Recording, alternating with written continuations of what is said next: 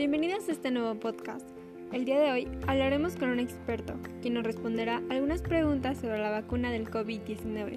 A continuación se lo presentamos.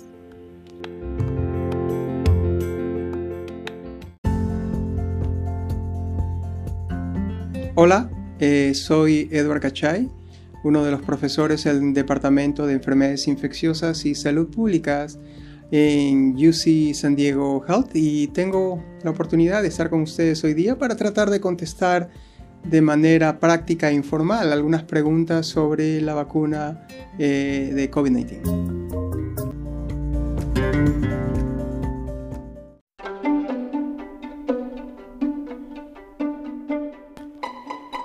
Bueno, agradecerle el tiempo.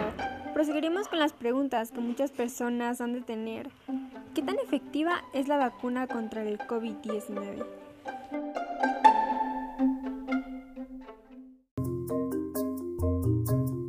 La eficacia y la efectividad de eh, las vacunas eh, de COVID-19 para prevenir que una persona se infecte seriamente o tenga complicaciones clínicas importantes o efectos adversos relacionados a la, a la enfermedad de COVID-19 es aproximadamente 95%.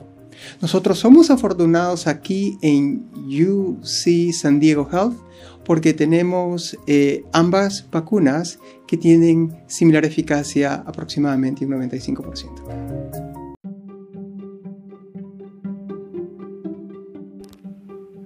95% de eficacia y en tan poco tiempo es sorprendente. ¿Y médico, se tendría que usar una mascarilla después de vacunarse?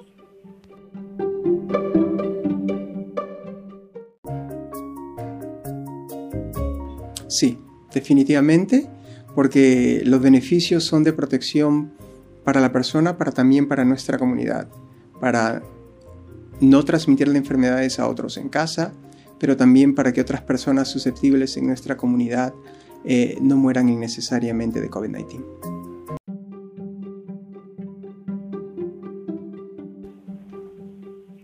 Ya escucharon, no sean necios y sigamos usando el cubrebocas para ti mismo y sobre todo para las demás personas. Y a todo esto, ¿es posible que una persona contraiga COVID-19 después de vacunarse?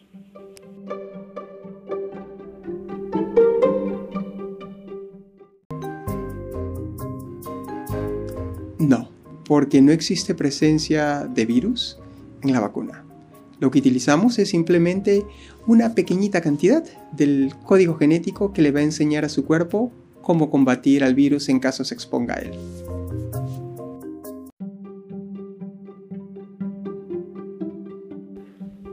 Qué interesante sobre todo eso de los códigos genéticos, pero seguramente habrá algún efecto secundario de la vacuna Así que nos podría decir cuáles son algunos de ellos.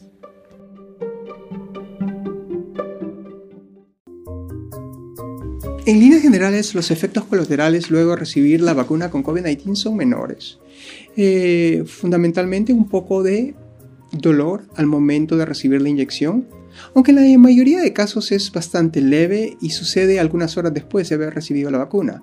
Un poquito tal vez de inflamación en la región eh, afectada, por la noche, algunas personas tienen un poco de fiebre, tal vez dolor de cabeza, dolores musculares y dolores de huesos o lo que llamamos dolores eh, de coyunturas o artralgias.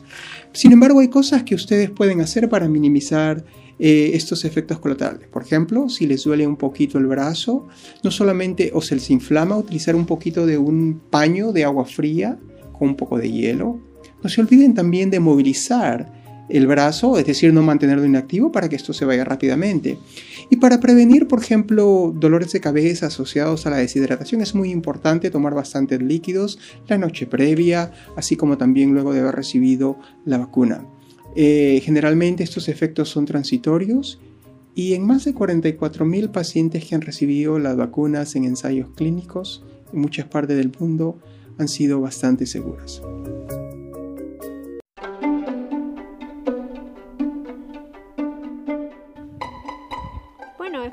Tan graves ni preocupantes, la verdad.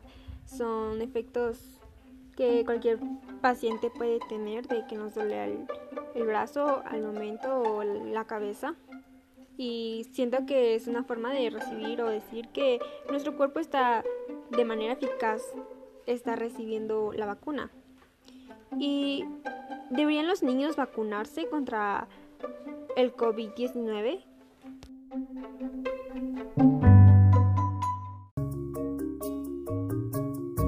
Idealmente sí, pero por ahora va a tomar un poquito de tiempo y tenemos que tener paciencia, porque todavía los estudios que demuestran eh, la eh, seguridad y eficacia en poblaciones vulnerables, uno de ellos son los niños, eh, no están disponibles y esperemos que lo estén aproximadamente para el otoño de este año.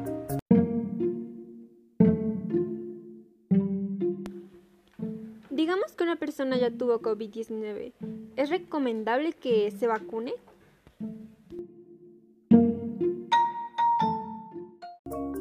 Es una muy buena pregunta. Sí, las personas que han tenido COVID-19 necesitan ser vacunadas.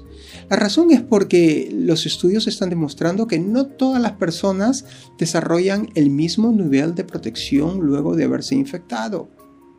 Y porque también existen niveles de protección variables y porque lo más importante, las personas pueden reinfectarse. En otras palabras, la protección no es un pasaporte de seguridad de por vida, por lo cual esas personas eh, deben de recibir eh, tres meses luego de haberse eh, sido diagnosticadas la vacuna para que no se reinfecten o no se vuelvan a enfermar.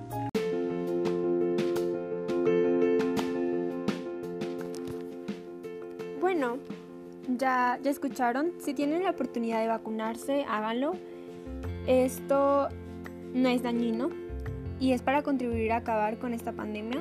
Hasta luego, cuídense y cuiden a su familia y sobre todo usen las medidas de protección contra el COVID-19. Esta pandemia la acabamos juntos.